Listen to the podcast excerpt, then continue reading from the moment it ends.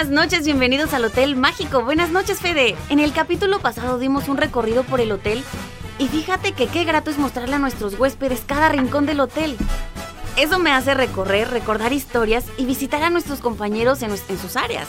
La verdad es que el hotel, pues estamos una variedad de personas, que somos como una máquina y que cada engrane es de suma importancia para que el hotel funcione a un ritmo. Hay muchos engranes que se ven, otros que no se ven, y todos, todos somos importantes para el funcionamiento, mantenimiento y darle vida al hotel.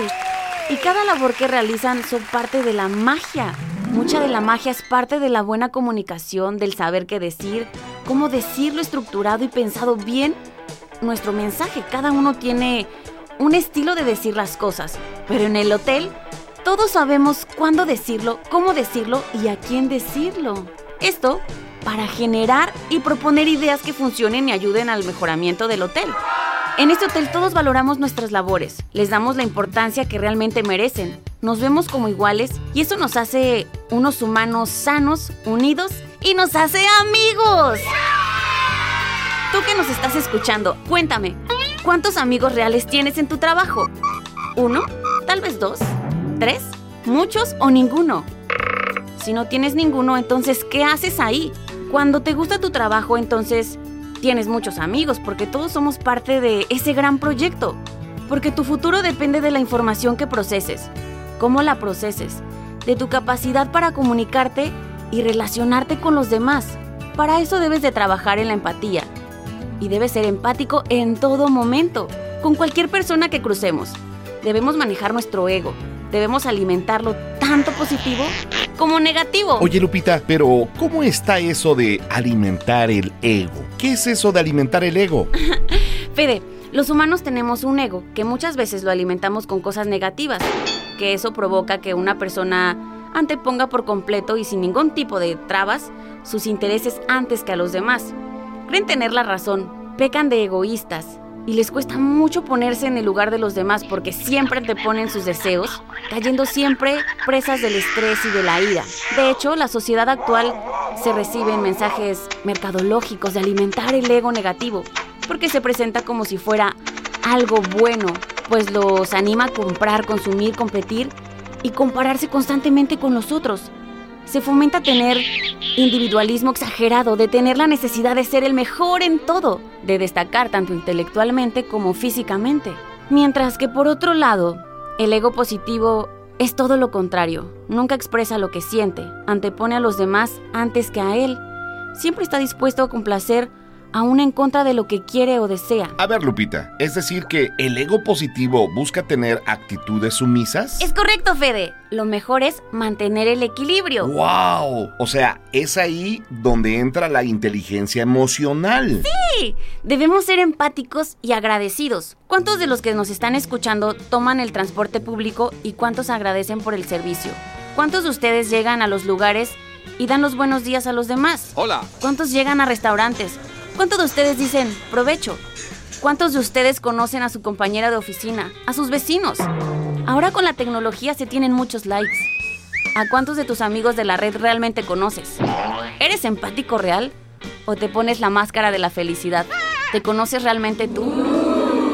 Oye, Fede, ¿qué labor se necesita desempeñar para todo el tiempo ser empático? Pues yo creo que un influencer, un artista, un taxista, una recepcionista, un mesero. ¿Un mesero? Uy, qué difícil ser mesero porque un humano con un ego desequilibrado y con hambre son de lo peor y ahora imagínate. No, hombre, de que Lupita se pone a imaginar no hay quien la pare. Mejor les voy a poner una canción. No, no, esperen amigos. Estaba pensando qué difícil es a veces controlar tu ego y mantenerlo calmado, tranquilo, porque se siente en el estómago una flamita que te avisa que todo se va a descontrolar, que tratas de apagarla, te concentras en echarle agua, pero hay veces que por más que intentas, más se prende. ¿Cómo podría controlarla? La mía se controlaría a menos que me corten la cabeza. Ay, Lupita, imagínate un mesero descontrolado atendiendo a los reyes. Uy, Fede, qué miedo y qué difícil debe ser eso. Y si vamos en la época de los reyes, mira, Fede, con este botón que está en la recepción, Está en el cajón de abajo del teléfono. Ya leí que dice que te transporta a fechas. Pero ¿de qué fechas son donde vivían los reyes? Reyes, reyes, pues en la época de Colón, por ejemplo. Y eso era por allá de 1493. Botón mágico, llévanos a 1493. Lupita, pero... Ay, ya se fue. Bueno, vamos a música. Amores como el nuestro que daña muy pocos. Del cielo caen estrellas sin oír deseos. Deshojar una rosa y es cosa de tontos. A nadie le interesan ya los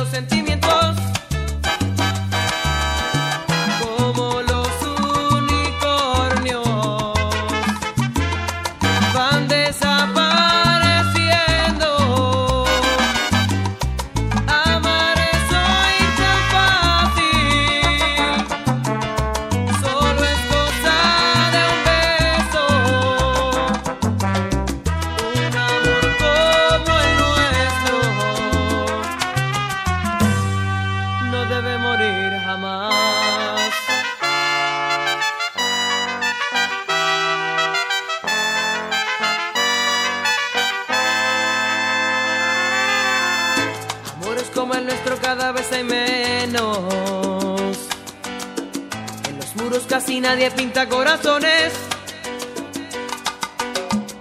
Y a nadie se promete más allá del tiempo. Las sábanas mojadas hablan las canciones.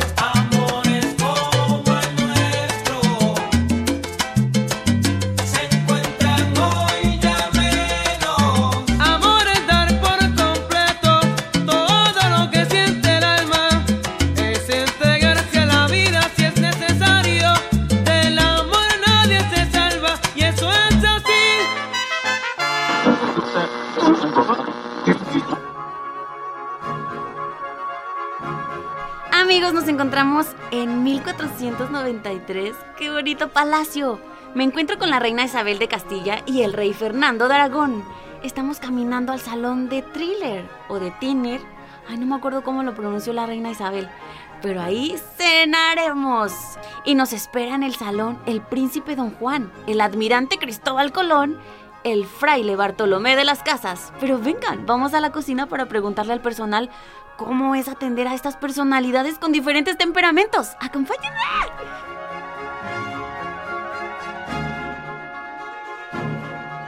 Hola, buenas noches. Vemos que los reyes ya están, que ya van a ocupar sus lugares en la mesa. Eh, disculpe, ¿usted cómo se prepara para atenderlos? Hola, buena noche. Eh, principalmente lo que hacemos es tenemos mucho cuidado al, al intentar mantener la mesa lista porque son unas personas bastante bastante eh, especiales si pudiéramos llamarlo de alguna manera. Y pues aparte de que son reyes buscamos siempre mimarlos consentirlos y que tengamos todo listo para que ellos no se preocupen y estén preguntándose otra cosa más que disfrutar su estancia en la mesa o sea que disfruten los platillos que disfruten el espacio que disfruten la compañía. Y podemos agregar también pues los, los, platillos que les preparamos. Buscamos que sean pues bastante presentables que sean dignos de, de, de ellos de los reyes. En este caso eh, todo el personal desde la vestimenta hasta la limpieza que tenemos debe ser pulcra para poder presentarnos ante ellos. Wow, o sea, a veces Cristóbal Colón trae obsequios. Sí, claro, eh, de manera frecuente ya sean alimentos, algunos otros objetos para la, la reina que pues llegan a ser de, de mucho agrado para ella. Al, eh, perdón, a pesar de todo esto, mmm, cualquier detalle, por mínimo que sea, ella lo, lo bien recibe de, de buena forma. ¿Cómo es la reina en su carácter? Es muy humana con, con todas las personas que trabajamos para ella y le gusta mucho poder compartir experiencias, claro, no en esos momentos como en la cena que, que sí se mantienen en, en, una mesa con sus invitados. Mm, sí podría agregar que es muy estricta en, en el tema de ella es reina, por algo están en, en, la posición que se encuentra y sí le gustan pues las cosas bien hechas, es estricta, le busca que seamos eficientes, que seamos eficaces y que podamos eh, sí aprovechar el tiempo que tengamos, pero sobre todo busca que también cualquier persona que, que, venga a visitarla que se sienta como en casa y nosotros poder atenderlos de esa forma. ¿Y el rey? A veces sí es un poquito más eh, tajante, cortante con, con, el, con el personal que estamos a cargo, pero eh, no dejan de ser buenas personas ambos. Si él sí le gusta tal vez eh, los utensilios que utilizamos para la mesa, como los cubiertos, como las copas, como los platos que sí tengan muy buena presentación y que todo esté en el lugar y en el momento que debe estar. ¿Y el príncipe don Juan, él cómo es? Con él yo considero que de las tres personas que más cuestionado, él sí hemos tenido tal vez algunos detalles eh, mayores, no considero que lleguen a ser problemas, pero pues sí disgustos en el que esto, la, este platillo no me gusta, tal vez el color del mantel no me agrada y pues al final del día nosotros estamos para servirles y podemos hacer esos cambios. ¿Cómo ustedes pueden controlar este carácter para servirlo y que no se enoje más? Ok, eh, lo que sí hablamos constantemente todas las personas que nos mantenemos al servicio de pues del reinato es intentar también comprender una parte del que si se está quejando es por algo, entonces ya se presenta la primera etapa del entre comillas del problema, del dilema. Eh, nosotros no buscamos hacer más grande pues ese detalle, sino buscar la solución. Entonces, pues aquí todas las personas tenemos bien pues bien en mente que cuando hay alguna queja o algún problema, ya sea en habitación, o sea en cena, o sea en cualquier parte del, del reino, no podemos, eh, pues al final del día, pues aquí trabajamos, le servimos para ellos, no vamos a hacerlo más grande como les mencionaba, sino buscar ya la solución y también aprender de ese detalle para no volverlo a hacer. No somos pues aptos para ponernos a cuestionar sus sus mandatos o sus indicaciones. Qué padre, oye, eh, creo que, que, tienen que, te están hablando No sé si ahorita podemos seguir platicando. Sí, claro que sí, con todo gusto. Veremos qué necesitan ahorita y claro que sí podemos continuar la plática. Bueno, pues muchísimas gracias. Ahorita te veo. Claro que sí, con permiso. Amigos, no se dio cuenta que me estaba filtrando. Porque si no, qué miedo. Bueno, ya me voy a regresar al Hotel Mágico, ¿vale? Allá nos vemos.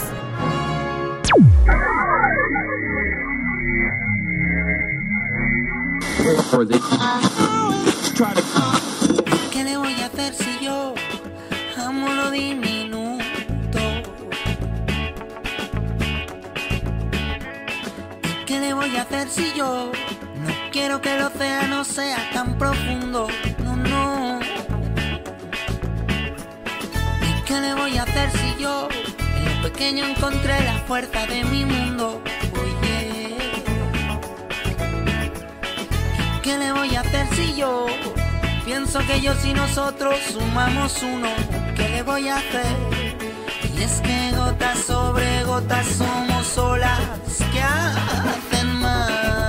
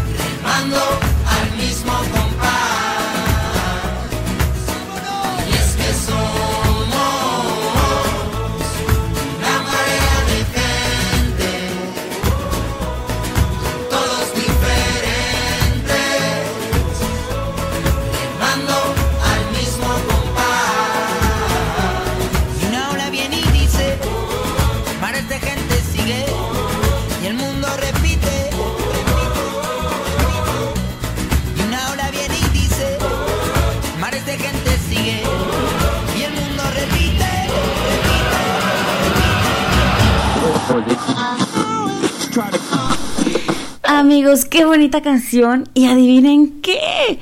Aquí en el hotel se encuentra un huésped que es súper famoso, es motivador, es psicólogo, es José Luis Bueno. Y le voy a marcar a su habitación, pues para preguntarle algunas cositas, ¿vale? Acompáñenme a marcarle.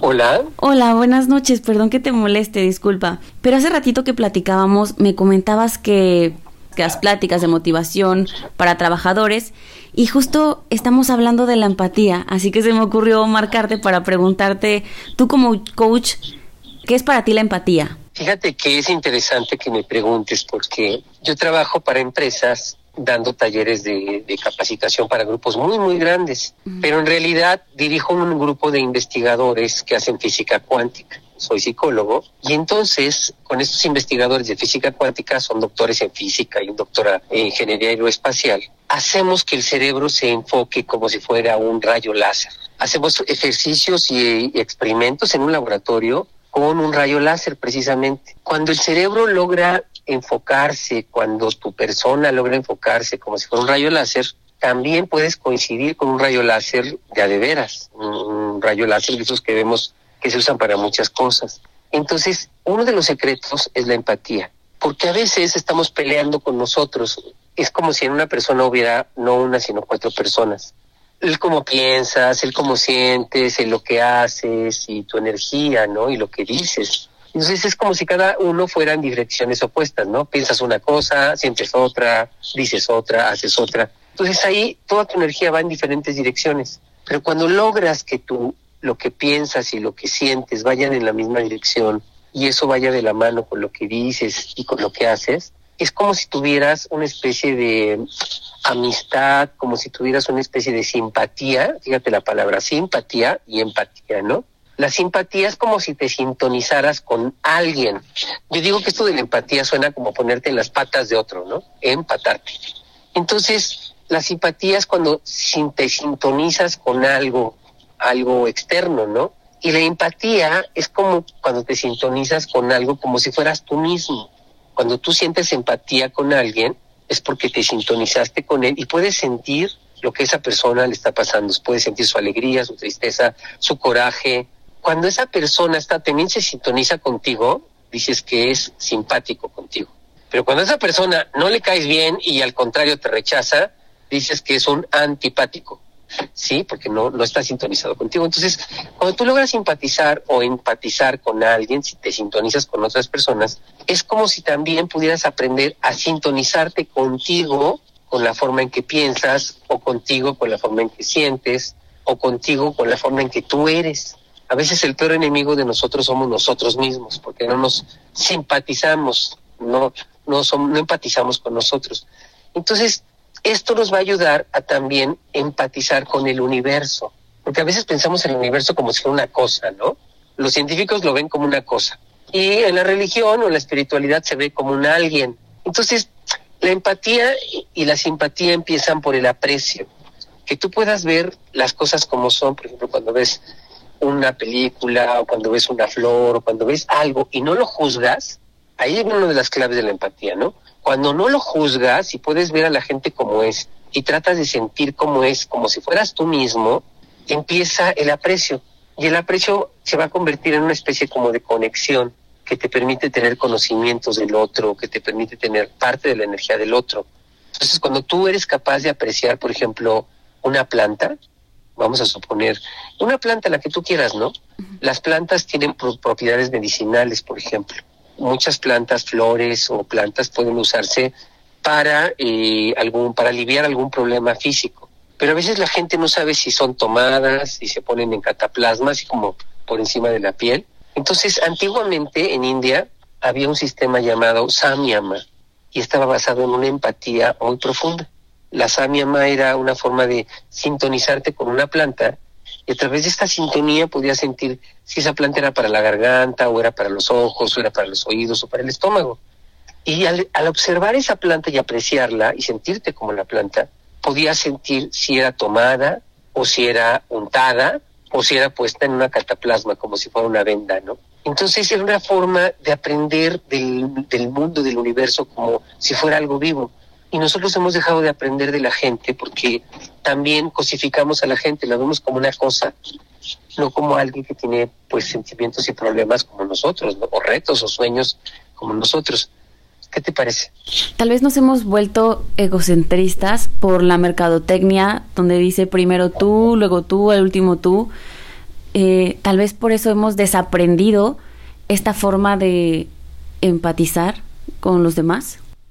Sí, fíjate que normalmente nos venden la idea en todos lados de que para ser alguien, alguien completo, entero, digno de amor y digno de que te vaya bien, tienes primero que tener muchas cosas o usar, ya sabes, ¿no? La loción del carro o tener este el reloj de marca, etcétera, como si no fuera suficiente ser quien eres, ¿no? Entonces, eso efectivamente, como dices, nos lleva a desconectarnos a través de lo que llamamos egoísmo o egocentrismo, que nos ponemos toda nuestra atención en nosotros, pero en nosotros que está incompleto. Entonces, cuando aprendes a tener aprecio por ti como eres, aunque tengas defectos, aunque no tengas el último celular, aunque no hayas logrado todas las metas que te propusiste, cuando logras tener aprecio por la persona que ya eres, con los defectos y virtudes que ya tienes, entonces ese aprecio se va a convertir en empatía o en simpatía. Y esa empatía se puede convertir en gratitud, como que dices, ay, qué padre que esta persona está junto a mí, qué padre que puedo tener la amistad de esta persona, qué padre que puede compartirme su forma de ver la vida. ese aprecio y esa empatía se pueden convertir en gratitud, pero también en afecto.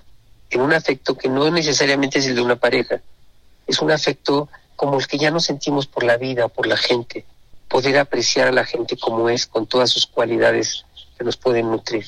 Hay en la vida mucha gente que, que es prepotente con, con las demás personas, o sea, sí existe personas que denigran a las demás. Pues mira, hay un refrán que dice, dime de qué presumes y te diré de qué careces. En realidad, esas personas que las ves que son soberbias, prepotentes, arrogantes, en realidad es porque se sienten muy inseguras. Y su forma de compensar lo que les falta es tratando de hacerse aparentemente más grandes frente a otros.